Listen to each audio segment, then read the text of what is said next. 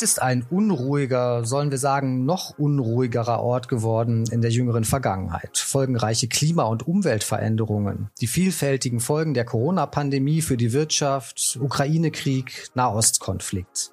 Die öffentliche Verschuldung ist laut OECD vom Dezember besorgniserregend. Das Wachstum weiter mittelmäßig. Die Liste der Themen, die auf dem World Economic Forum und auf der Münchner Sicherheitskonferenz jetzt Anfang 2024 zu, zur Diskussion stehen, ist lang.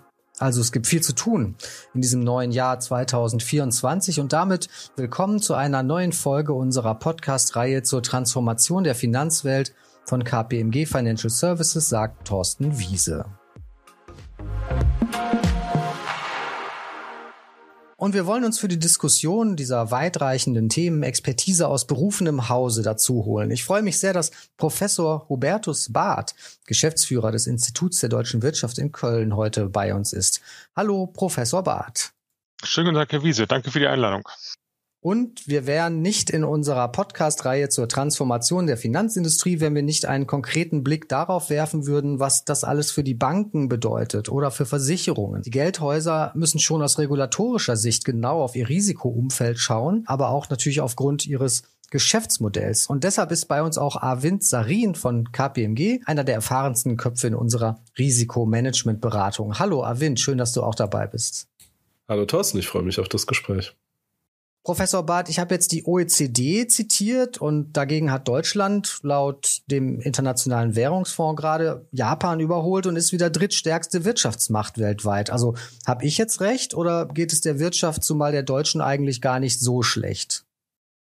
Das klingt erstmal in der Tat irritierend, wenn überall beklagt wird, dass Deutschland in der Wachstumsschwäche ist und gleichzeitig wir von Platz 4 auf Platz 3 hochrutschen.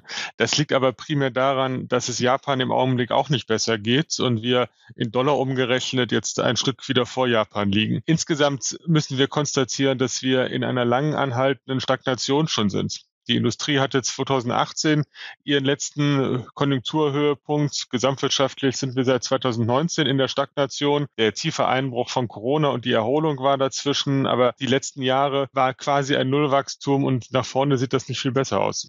Also keine besonders guten Vorzeichen aus der Weltwirtschaft. Arvind, wie siehst du die Entwicklung in der jüngeren Vergangenheit, die Einflussfaktoren, die die Banken speziell betreffen?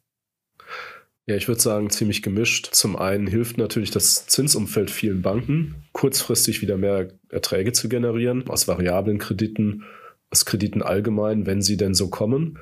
Aber langfristig kann das schon ganz schön anders aussehen, weil natürlich die Einlagenseite viel mehr Zinsen erfordert, es zu weniger Kreditgeschäft kommen kann, ähnliche Themen. Und zum anderen ist das ökonomische Umfeld auch schwieriger, genauso wie Herr Barth das gerade gesagt hat, weil es volatiler ist, damit die Risiken steigen entsprechend, die Regulatorik noch mehr zunimmt, weil die Risiken steigen und die Regulatoren natürlich auch im Blick haben, dass das Umfeld immer schwieriger wird. Und genau das ist auch etwas, was gerade kürzlich eine unserer KPMG-Studien gezeigt hat. Für die Banken stehen Regulatorik und Risiken, insbesondere die, die von Technologie dann auch noch ausgehen, mit Abstand vorne und ganz im Fokus von den Banken.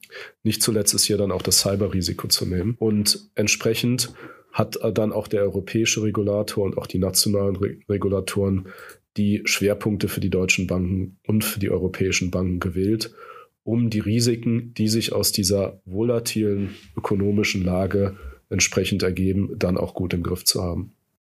Ja, Cyberangriffe sind natürlich eines der ganz großen Themen, die mir in den vergangenen Monaten auch sehr viel begegnet sind. Auch die wachsende Professionalität, die oft dahinter steht. Oft werden da ja auch sogar staatliche Urheber vermutet. Das ist eine steigende Gefahr auch für kritische Infrastruktur, für Banken. Aus 2023 bleiben sicher aber auch noch zwei weitere Themen im Gedächtnis. Äh, Extremwetterereignisse wird immer wieder genannt, wobei das ein sehr technischer, fast schon beschönigender Begriff ist. Ne? Nennen wir es doch einfach wirklich Naturkatastrophen. In der Südsee werden bald erste Inseln, ganze Staaten überschwemmt werden, so die Prognosen. Und das zweite Thema sind die vielen Entwicklungen, die auf eine Erosion des sozialen Zusammenhalts in vielen Gesellschaften hindeuten. Auch dazu gibt es schon eine ganze Menge Studien und das betrifft auch Deutschland. Herr Professor Barth, wo ordnet denn die Forschung diese Risiken ein? Vielleicht auch sogar mit Blick auf Banken oder erstmal für die Wirtschaft im Allgemeinen? Wir haben im letzten Jahr eine Unternehmensbefragung auch selber gemacht und die Unternehmen befragt, was sind denn aus ihrer Sicht die relevanten Risiken? Und da tauchen die, die Sie genannt haben, gar nicht so weit oben auf, sondern da ist erstmal das größte Geschäftsrisiko für viele Unternehmen der Mangel an Fachkräften. Kriegen wir überhaupt die richtigen Leute, um unser Geschäft vorantreiben zu können und weiter erfolgreich sein? So, plus Kostenrisiken, die wir haben.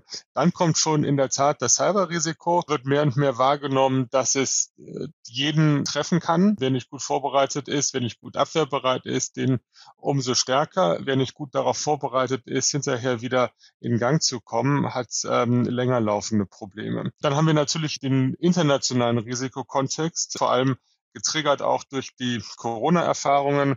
Also das Thema Lieferketten. Kriegen wir die Lieferketten gesichert? Kriegen wir die Bürokratie, die damit zu tun haben, organisiert? Können wir unsere Rohstoffe ausreichend mit dahin kriegen zu dem Zeitpunkt, zu dem wir es brauchen? Die Klimarisiken sind im Augenblick vielfach eher noch auf der Kostenseite. Dann gibt es natürlich das Risiko von solchen Einzelereignissen oder von auch gehäuften Einzelereignissen, also Klimaveränderungen, Extremwetterereignissen, Naturkatastrophen, wie auch immer man das nennen will, die aber ja vielfach erst in einem längeren Zeitraum kommen berühmten Jahrhundertereignisse, die halt nicht mehr jedes Jahrhundert kommen, sondern häufiger kommen. Aber sie kommen halt doch nicht, nicht dauernd und sie sind mal vielleicht hier, mal vielleicht da. Und deshalb für die Unternehmen bisher zumindest im Augenblick nicht ganz oben im Fokus, was ja durchaus auch ein Problem sein kann. Die Umfrage, die Sie genannt haben, die scheint ja eher so äh, die aktuelle Agenda abzubilden. Andere Sachen kommen aber schnell nach. Wie soll man da priorisieren? Und wenn die Nachfrage erlaubt ist, wir haben eben schon von Avint ja auch gehört, Thema Zinsumfeld, Inflation. Was lässt sich dazu sagen? Also es sind in der Tat stärker Risiken, auf die dann fokussiert wird, die zum mehr oder weniger normalen Geschäft von Unternehmen mitgehört. Das sind auch Risiken, unternehmerische Risiken, wirtschaftliche Risiken, mit denen man traditionell besser umgehen kann. Politische Risiken, also die geopolitischen Fragen oder auch Fragen der Organisation der Europäischen Union beispielsweise, die Wahlen, die in absehbarer Zeit, die 2024 auf uns zukommen, das ist schlechter greifbar und die Risiken sind schlechter fassbar und ist für Unternehmen schlechter mit umzugehen. So, die Zinsen sind natürlich, naja, ein, ein, wenn man so will, dann wahr gewordenes Risiko für diejenigen, die sich nicht auf steigende Zinsen vorbereitet hatten, sondern jetzt in der Refinanzierung möglicherweise Schwierigkeiten bekommen können. Insgesamt hat der deutliche, der schnelle Zinsanstieg natürlich auch einen dämpfenden Effekt auf die Konjunktur und das für sich ist dann schon ein, ja, ein Risiko oder zumindest ein Problem für manche Unternehmen. Avent, da würde mich jetzt die Perspektive für die Banken natürlich im Anschluss einmal interessieren.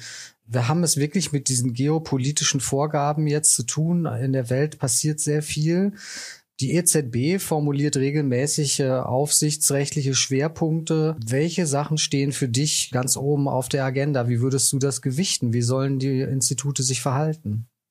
Ja, erstmal müssen die Institute genau das machen, was Herr Barth ja gerade so schön auch abgeleitet hat, sich nämlich anschauen, was passiert da draußen, wie ist denn das makroökonomische Umfeld.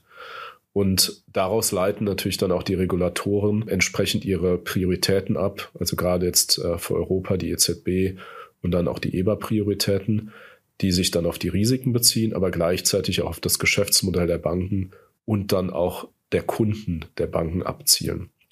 Und aus der gesamtwirtschaftlichen Lage ergibt sich natürlich erstmal ganz klar für die ganzen Banken die Frage, wie reflektiert sich die Gesamtlage im Kreditrisiko wieder. Also das Kreditrisiko steht immanent für das Geschäftsmodell von Banken ganz klar im Fokus.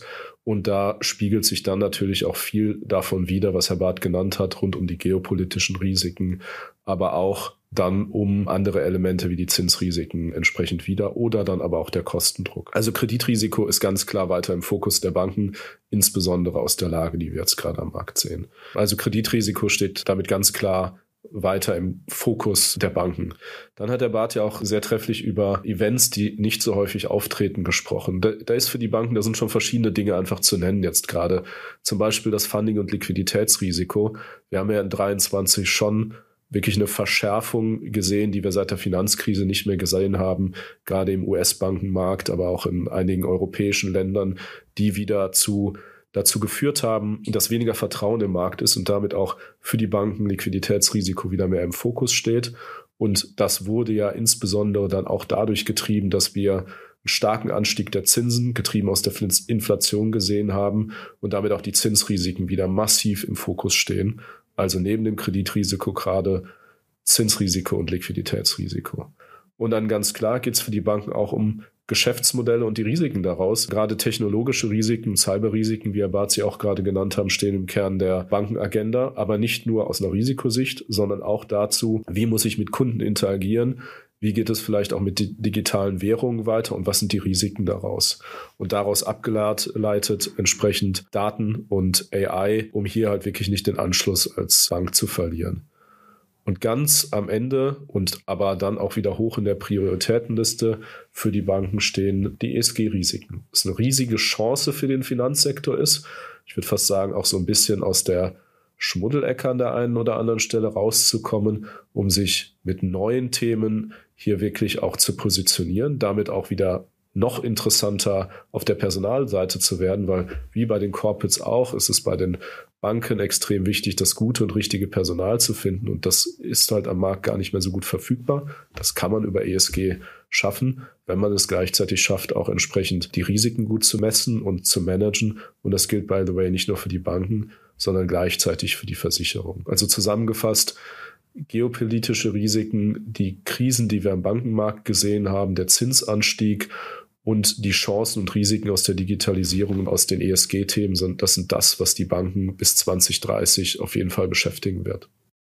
Die Risiken, die aus Technologie entstehen, sind ja auch das Hauptthema, Nummer eins Thema auf der Agenda des Weltwirtschaftsforums in Davos jetzt im Januar 2024. Herr Professor Barth, mega Thema künstliche Intelligenz. Welche Risiken entstehen denn aus Ihrer Sicht für Unternehmen dabei, die auch für Banken dann am Ende eine Rolle spielen? Über Kreditrisiken haben wir ja gerade gesprochen. Ja, das eine Risiko ist, dass man dem Wettbewerb nicht standhalten kann und nicht dabei ist und Konkurrenten Dinge können und anbieten können oder Dinge besser machen können, die man dann nicht mehr schafft. Aber das andere Risiko ist, dass man sich auf Tools verlässt, ohne wirklich zu wissen, was kommt denn dabei raus oder wie verlässlich ist das, was dabei rauskommt. Da ist ja einiges auch durchaus mit Schwierigkeiten verbunden, gerade mit diesen LLM-Modellen, die im letzten Jahr so äh, nach oben geschossen sind und so eine Begeisterung und so ein, so ein Boom auch mit ausgelöst haben. Viele der KI-Modelle zeichnen sich ja gerade dadurch aus, dass es Teil der Intelligenz selber ist, auszuwählen, was ist die richtige Antwort, man die also nicht eins zu eins nachvollziehen kann. Das gibt natürlich dann da auch das Risiko von, von Falschentscheidungen oder das Risiko, dass zu viele zu ähnliche Entscheidungen gefällt werden und damit dann Klumpenrisiken entstehen, wo man bisher sonst vielleicht eher stochastische Risiken gehabt hätte. Ich hatte vorhin in meiner Frage auch auf das Thema sozialer Zusammenhalt oder auch Tendenzen, die dem entgegenwirken, einmal abgestellt. Wie schätzen Sie das denn eigentlich ein? Also Fake News oder auch einfach Informationen über Fakten, die dann letztlich aber keine sind, wenn ich die unternehmerisch für Entscheidungen hernehme, vielleicht weil ich einfach einen Prüfungsmechanismus an der Stelle zufällig gerade nicht hatte. Wie schwer wiegt das eigentlich aus Ihrer Sicht? Das, das Fake News Risiko ist das eine, das ist, dass unternehmerische Entscheidungen dann auf bestimmten Informationen basieren, die sich nicht zutreffen oder die nicht zutreffen, die sich zu Recht nicht verifizieren lassen. Und das kann natürlich gerade an, an schnell laufenden Börsen ein Risiko sein, wenn sich da plötzlich Fake News ähm, verbreiten, die ja, wie Fake News halt so sind, nicht der Wahrheit entsprechen, aber trotzdem Börsen in eine bestimmte Richtung dann lenken oder, oder auch destabilisieren. Das, das andere Risiko ist natürlich, dass wir generell uns darauf verlassen müssen, auch als, als Finanzwirtschaft, aber auch als Realwirtschaft, dass wir eine eine stabile Gesellschaftsordnung mit haben, dass wir gesellschaftliche Konflikte vernünftig behandeln können, vernünftig einhegen können und äh, das wird nicht einfacher, wenn es Desinformationskampagnen gibt beispielsweise, wenn Vertrauen schwindet. Ja, Vertrauen ist auch hier die Basis des, des Wirtschaftens, sowohl realwirtschaftlich als auch finanzwirtschaftlich. Ja, wir haben vor gar nicht allzu langer Zeit, das ist jetzt einige Monate her, aber auch ein White Paper bei uns bei KPMG Financial Services hier veröffentlicht. Da geht es um das Risiko, das von Bankruns ausgeht.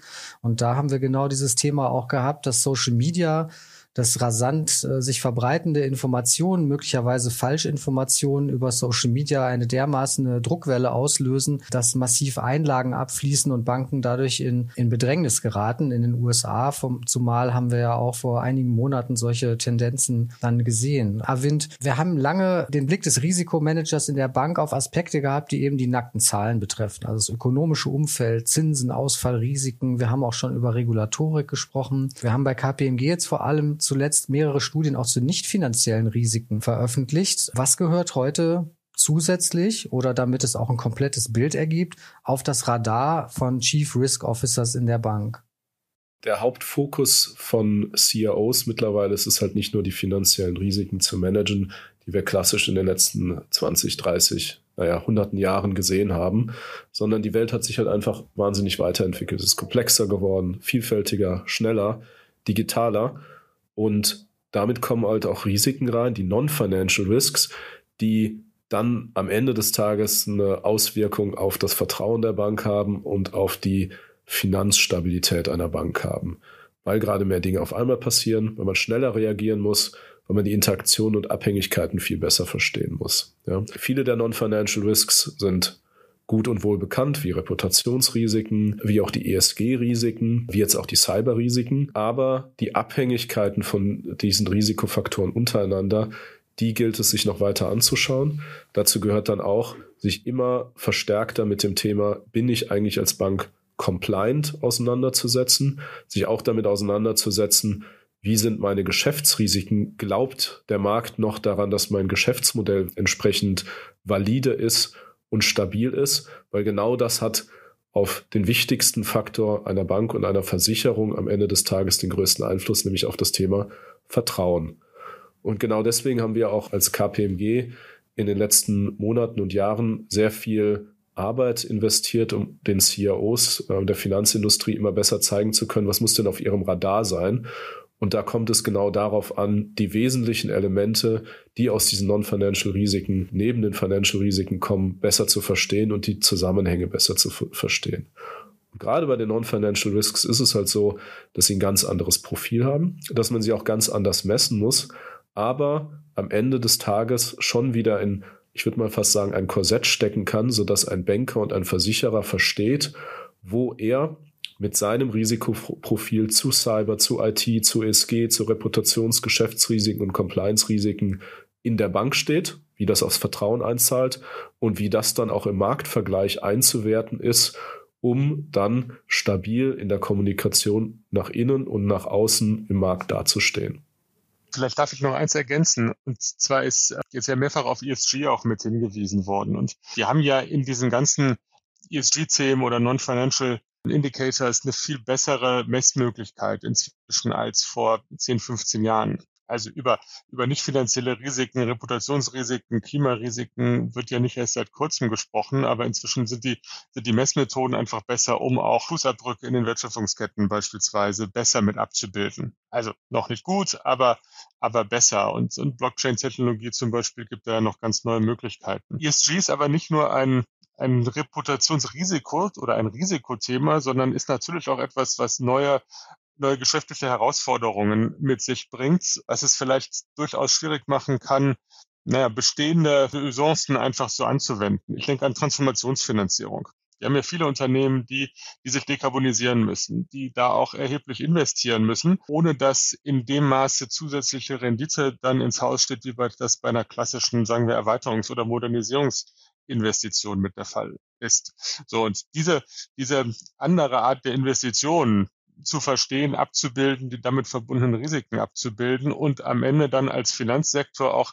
den nötigen, die nötige Finanzierung dieser Transformation mit sicherzustellen. Die kann ja nicht nur über über staatliches Geld funktionieren. Das ist, glaube ich, schon eine der großen Aufgaben, die neben dieser reinen Risikobetrachtung hier mit vor uns liegt. Ja, um aber das nochmal aufzugreifen, da würde ich aber genau sagen, dass die Finanzindustrie dort ja nicht nur über die, in der Pflicht ist über die Regulatorik, sondern da auch ein Stück weit den Weg gut mitbegleitet, weil es ja nun mal sehr viele Anforderungen zu Transparenz dazu gibt, in welche, in welche Projekte die Finanzindustrie halt investiert ist, Anreize dafür setzt, wie solche Investitionen auszusehen haben und damit den Weg aktiv entsprechend mitbegleitet und ESG als Transformationsthema und damit als Risikomanagement-Thema, wie sich das für jedes Finanzinstitut nun mal gehört, äh, steht ganz oben auf der Agenda in der Industrie, um genau diesen Weg halt auch gut mitzubegleiten. Aber vielleicht noch eine Frage im Anschluss daran, Herr Professor Barth. Das Institut der deutschen Wirtschaft begleitet natürlich auch die Entscheidungen in der Finanzwelt, in Banken und eben auch in der Wirtschaft mit seinen Forschungen. Mit Blick auf Risiken, was steht auf Ihrer Agenda für 2024? Welche Fragen treiben Sie besonders um? Oder um es noch konkreter zu fragen, was glauben Sie, welches Risiko wird speziell von Finanzunternehmen, zumal in Deutschland, noch unterschätzt? Können Sie dazu was sagen? Das, was wir an finanziellen Risiken, an Kostenrisiken im Markt haben und in den letzten Jahren auch gesehen haben. Also ich denke jetzt erstmal an die Energiekosten und an die, die massiv gestiegenen Gaspreise nach dem russischen Überfall auf die Ukraine und den Risiken, die jetzt dann noch mit im Markt sind, was Öl aus dem Nahen Osten angeht. Wer weiß, wie sich das wirklich entwickelt. Da gucken wir natürlich drauf und wir gucken auch drauf und vielleicht ist das das, was noch am ehesten unterschätzt wird oder wo der, der Hebel und am kleinsten ist, der Umgang am schwierigsten sind, sind halt die großen geopolitischen Risiken. Also Krisenszenarien könnte sein, das Europäische Parlament wird von Populisten dominiert und ist nicht entscheidungsfähig.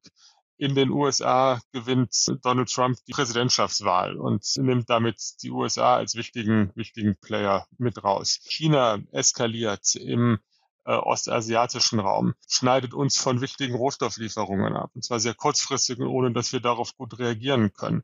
Das sind natürlich alles so 0-1-Entscheidungen, die, wenn sie eintreten, erhebliche Konsequenzen haben können und mit denen man sich als Einzelunternehmen wo man sich nicht, nicht überall gut darauf vorbereiten kann, aber das doch zumindestens vielleicht noch stärker als bisher als Option zumindestens in den, in den Raum nehmen muss und mal überlegen, was, was wäre denn wenn?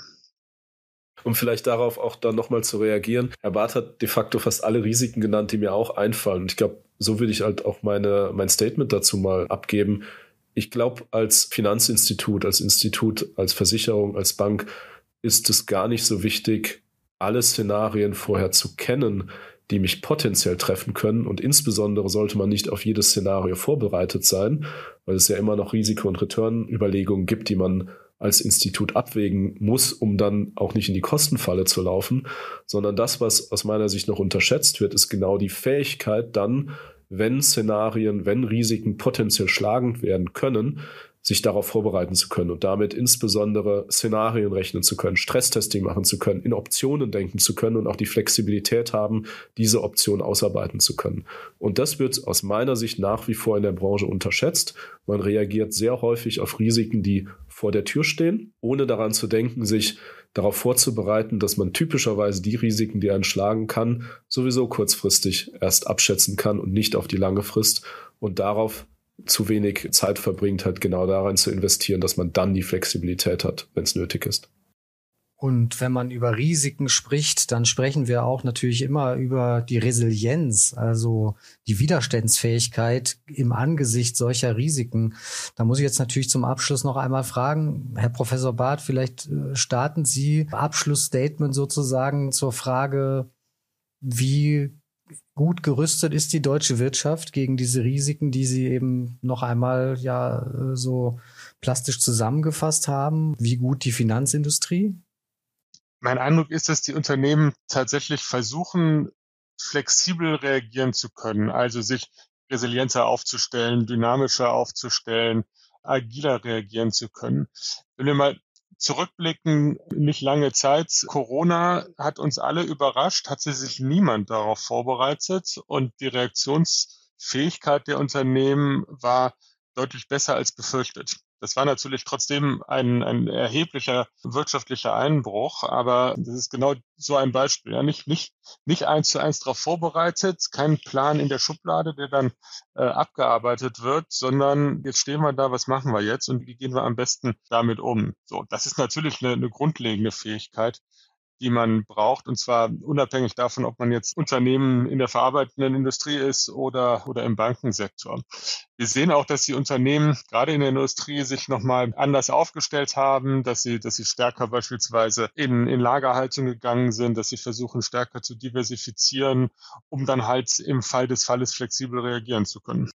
Ich glaube, die letzten 15 bis 20 Jahre haben gezeigt, dass die Finanzindustrie sich weiterentwickelt hat, resilienter geworden ist und dass im Schulterschluss mit den Regulatoren da mehr Sicherheit und noch mehr Vertrauen in den nächsten Jahren zu erwarten ist. Ich glaube, dass wir in der Finanzindustrie gemeinsam mit an der Realwirtschaft auch große Transformationsthemen gut angehen werden. Ein Ausblick auf viele herausfordernde Themen, auf eine geopolitische Lage mit sehr vielen kritischen Themen, aber zwei Expertenmeinungen, die Mut machen, wenn wir diese Risiken analysieren. Also vielen Dank einmal äh, nach Köln an Professor Hubertus Barth vom Institut der deutschen Wirtschaft. Toll, dass Sie dabei waren. Ganz herzlichen Dank für die Einladung. Hat viel Freude gemacht. Und an Avind Sarin von KPMG. Vielen Dank, dass du dabei warst, Avind. Hat mir sehr viel Freude gemacht mit Ihnen, Herr Barth, und dir, Thorsten.